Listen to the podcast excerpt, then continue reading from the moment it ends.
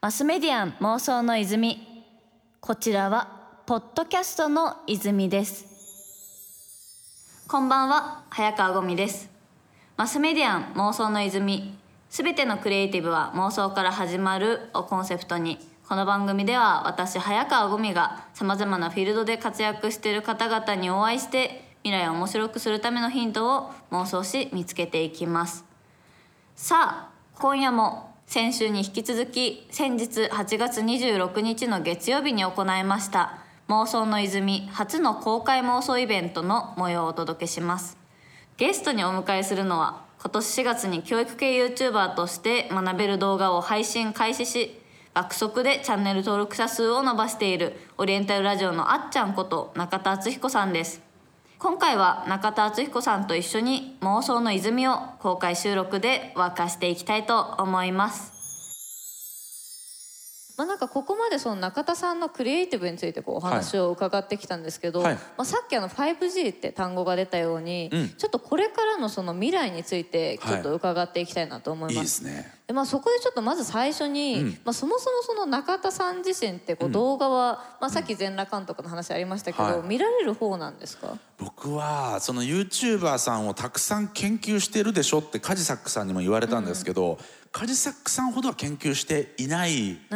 ですよね、うん、どっちかというと早めに自分のやる手法が決まってしまったしその手法をやってるチャンネルがまだないのでこれでまあどこまでいけるか、うんうん、だからまあそこでもなんかまあ勉強が生きてくるんですけどライバルとか競合他社を見るな。顧客を見ろと。いうふうにアマゾンのジェフ・ベゾスが言っていて、ね、このとにかく顧客を見るんだっていうことで今は集中して自分が一体社会に何を貢献していくのか、このチャンネルをやって俺は一体どういうふうに死んでいくのかっていうことに集中はしてますね。じゃあもう一番最初にマーケット選定する時のこうリサーチは本当に大事だけども、うんはい、一旦ある程度やりきった、まあ、そこでマーケット決めたからこそ、はい、じゃあその後どういうコンテンツ出すのかとか実際コンテンツのクオリティ上げることやじゃあどういったことを話すのかって部分に今もう力を注がれてるわけですね。今はとりあえずって感じですね、うん、また状況は変化してくると思いますしその予測もある程度こう立てながら、それこそ全裸監督が来るぞとかそういう意味でネットフリックスのコンテンツとか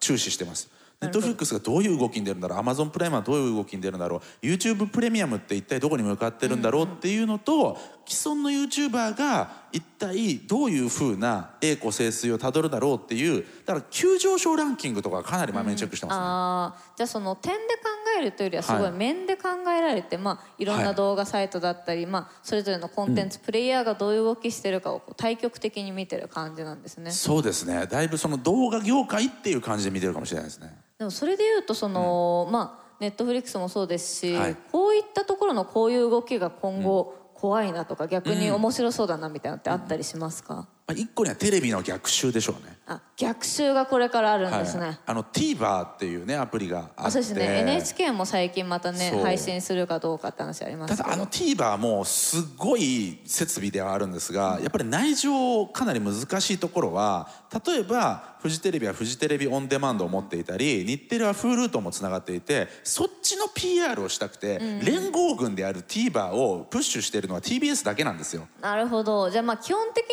は、まあ、自分とこ来てよっていう前提なんですね。そうなんです。だから今コンテンツメーカーとして貫くのかプラットフォーマーのプライドを貫くのかで、うん、今大手が揺れているあそっかそのコンテンツがだって良ければ、ぶっちゃけもう堂々としてれるわけですもんね。そうなんです、うん、だからソニーとかの苦しみに似てると思うんですよ。コンテンツメーカーなのかプラットフォーマーなのか、うん、そこで苦しんでるうちに僕みたいなまあなんでしょうね。そのコンテンツでバーンそうコンテンツメーカー専門店はもう貫くしかない。もうあの大手が来たらやばいからその前に地盤を築きたいっていうのがまあ僕の本音のところですね。あなるほど、うん、でも確かにそれこそそのまあ動画の場合 TVer とかあとそれこそラジオとかだってラジコっていうので、う。ん、もうスマホでやっぱ見れるようになってきたからこそそこのもう最初におっしゃられたハードルの部分というか、うテレビの前で時間を限定されて見なきゃいけないっていうのがこう崩れ始めてるからこそ、う。ん、じゃあそこで同じコンテンツの戦いになるわけですもんね。その音声メディアラジオとそのラジコ、あと他にも今なんか聞いて学べるみたいな。多いですね最近あ、ね、あの例えばアマゾンでも本を聞けるとかもありますし。オーディオブックとかね。そうですね。あと個人単位でこう、ラジオをやれるような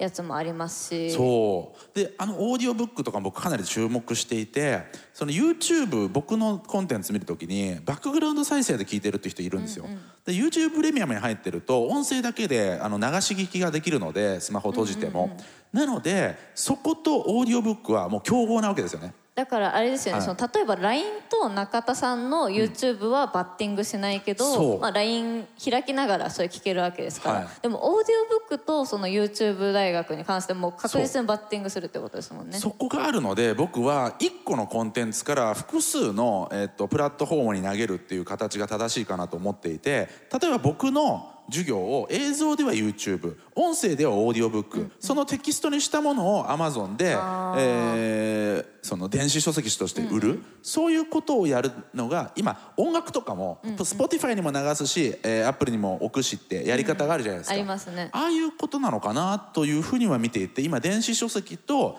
えっと、オーディオメディアに関しては視野に入れてます。しかもそれこそあの最近だと結構課金の仕組みもいろいろこう幅が増えてきてるからまあ、私の場合だと月額のマガジンをやってたりとか、まあ、記事単位でもそういった課金の仕組みとかも、ね、できて、まあ、限定的に公開もできますもんね。ノートとかですよねそうですね私の場合ノート使ってるんですけどなんかそこでこう公開して例えばあの音声は YouTube でみたいなとかもすごい想像できる気がしました、うん、いいですよね。だからお金の取り方とか作り方は結構多角的になってるので、うん、まあダイナミックに変わっていくだろうなメディアがと思いますね、うん、しかもそのいろんな収益源があればあるほど、うん、まあ、さっきのそのネットフリックスの話じゃないですけど次のコンテンツに投資できたりとか、まあ、そのスタッフを雇えたりとか、ままあ、なんかそういったところでそのただお金が欲しいというよりは、次のコンテンツのためになるって部分で、ある意味例えば YouTube の規制で、突然そのなんだ政治全部収益化なしですとか言われても、ある意味で散ってたら安心ですもんね。そうですよねあの収益が確保されることによってコンテンツが豪華になるっていうフェーズはむちゃくちゃ大事だなと思っていて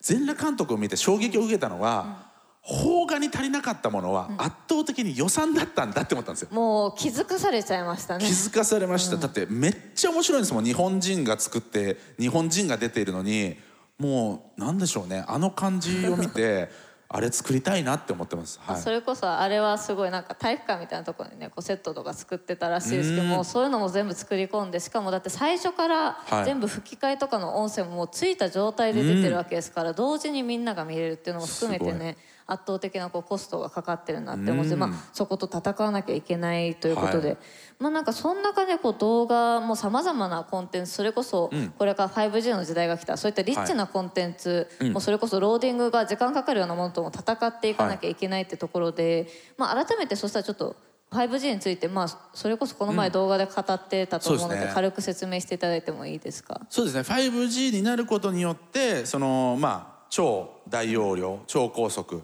で、えー、超低遅延の超信頼になって、えー、同時接続になるので、まあ、VRAR とか、そのもっと重たいメディアも全員で共有できるよっていう時代になるっていう話ですね。まあ、それこそやっぱ皆さんね速度制限本当に怖いじゃないですか、うん、私もあの速度制限が怖いんで、うん、やっぱその YouTube の動画見る時はお家かなとか、うんうん、まあ、例えば Netflix 見る時は事前にダウンロードしてたりとかっていうのがベーシックだと思うんですけど、うん、これがじゃあ 5G、まあ、それこそ本当にたくさんダウンロードできて早いし、しかも割と安くなっていくはずでって時にだったら外で YouTube 見ようかなとか、外で Netflix 見ようかなっていうのはすごい自然な気がしてますね。なんかそこにこう向けてまあ2020年の春にはもう日本でも 5G のサービスが始まるので来年のもう春に迫ってるわけですけど、まあ、電波の強さは段階的に改善されていくらしいんですけど、まあもうもうすぐですよね。それがこう来た時に、まあ、よりその YouTube のチャンネルの方向性とかも変わってったりするもんなんですか？そうですね。僕としては、まあ、いつまで僕がやるかっていうところもあるわけですよ。あそもそも。だから要するに僕の時間が一番最初に来る限度なんですよね。そうですね、はい、まあそれこそそのそこが一番のリソースというかそこがもうなんだろう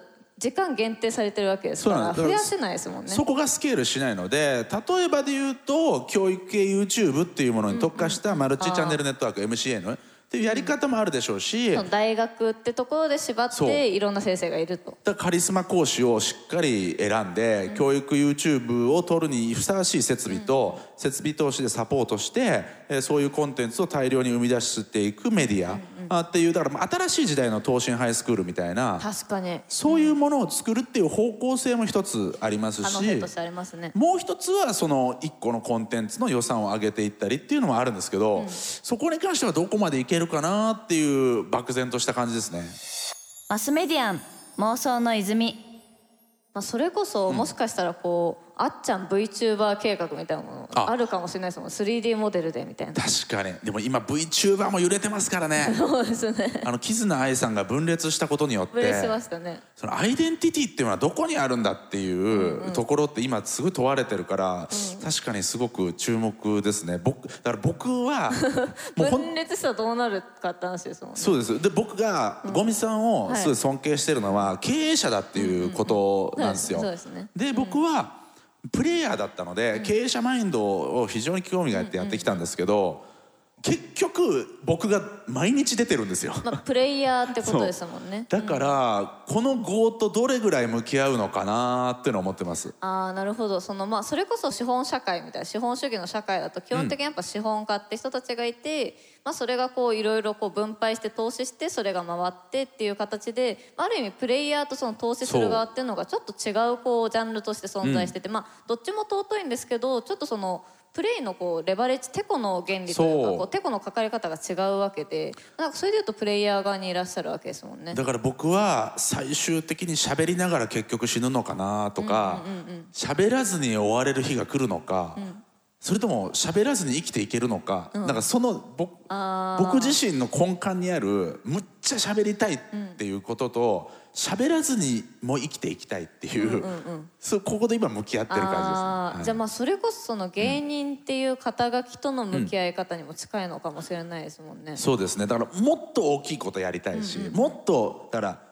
執刀医として手術いつまでやるっていう、うん。うん、このノウハウを共有してブラック・ジャック病院ができてブラック・ジャック医療連盟ができる方が世界貢献できるけど、うん、俺死ぬまで手術してんのかなみたいな、うん、かりやすい。そういう感じではありますね。僕早川さんすごい面白いなと思うのがその経営者を一回退いて、うんね、プレイヤーと、なんだろうインフルエンサーに集中しようかっていうツイートを見た時に、うん、まさに。言ったら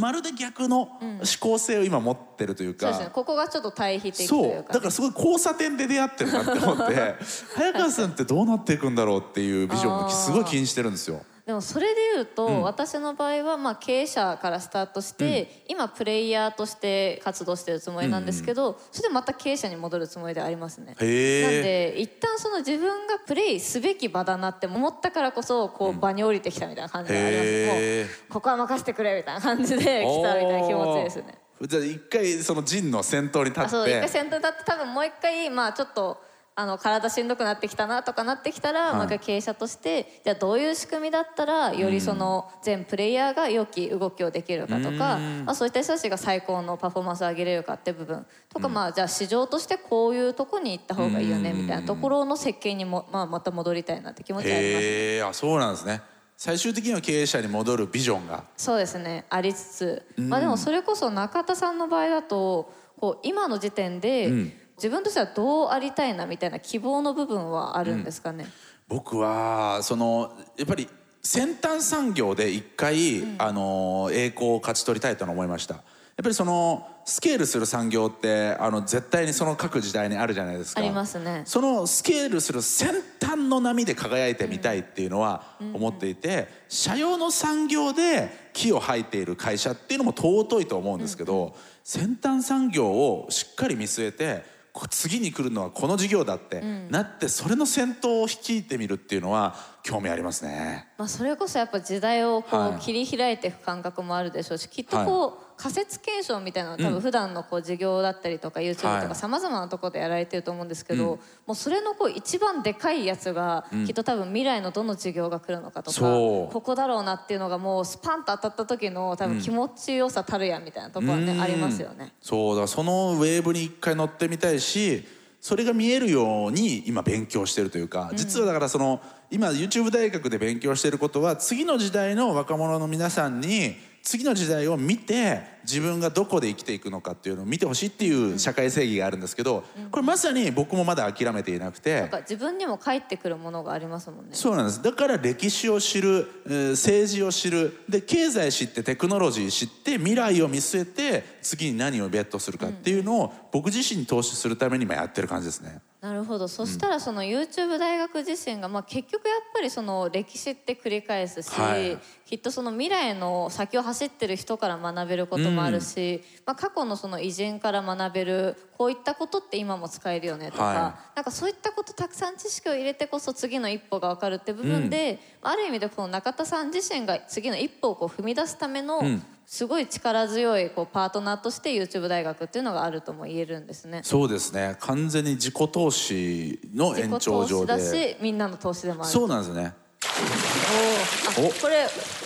湧くんすね。なんか私湧か湧かないって聞いてたから湧くんだってあのこれ妄想の泉が今湧いてるところ泉が湧いたんですね。これ妄想の泉ってタイトルなんで。いいですね。まあ、そしたら多分ねあのそろそろ次に行けっていうこういいね、あの合図だと思うので。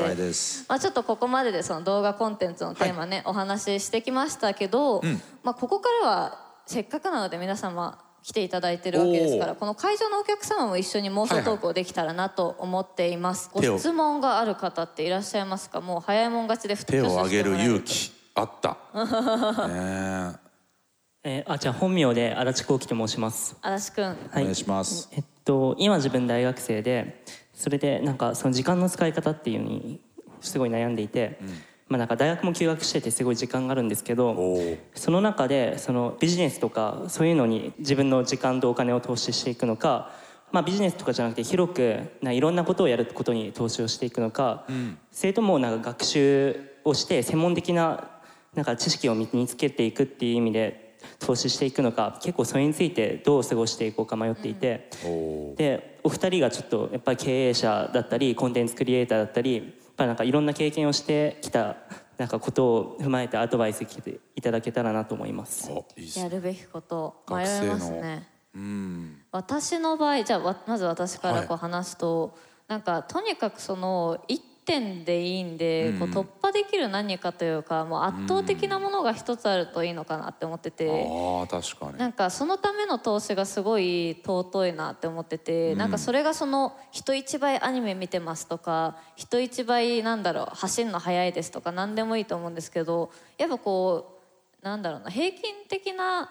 人だと何か突破する時に結構難しいんですよね。そのどうしてもこのスキルが必要とか。でもなんか1点突破力があればなんか突破力がある人10人くらいで集まってやっていくのが会社なんで、うん、なんかそういった時にすごくこう輝ける気がしていて、まあ、1人で戦うんだったら多分平均的な方がいいんですけどもし集団で大きなことやりたい場合だったらなんか突破力みたいなとこかなっていうので私はすごいあのゲームが大好きなんで、はいはい、多分ねゲームのゲームルール理解力は人一倍あるなって思ってなんかそこだけそこだけな気がしてます逆に面白い。あの突破力いいですね、うんうん、やっぱりあの学生僕あの今年1年青山学院の大学で授業もしてて講師なんですもんね。そう講師特別講師してて経営学部で。それでなんかこう聞きたいことあったら言ってって言った時にあこれ困るなと思ったのがまさにこうな何を持ってるかわからない兵士が怖いんですよ、うんうん、その何かしたいですっていう兵士に任せる仕事がないんですよね。あと何でもします。そう。何でもしますになっちゃうとじゃあそこの荷物持ってとかそれぐらいのことしか言えないわけじゃないですか。だけどその時にもう短くてスマホの中に自分のポートフォリオこれできること自分が他の人に優れてることを30秒で説明できる画像なり画面なり動画なりを持ってれば絶対に採用されると僕は思うんですよ。確かに。どこ行っても「うん、早川さんちょっと話聞いていいですか？30秒でいいんで」って言ってこうこれですと。こうなんですって、うん、僕キノコキノコに関してなんですけどとか言って何でもキノコ分かりますみたいな言われたらなんかおもろいなってなりますもん。でも何十種類ものキノコを知っていて、うん、でキノコのことだったら全部すぐみたいな。なんか1点あるだけで。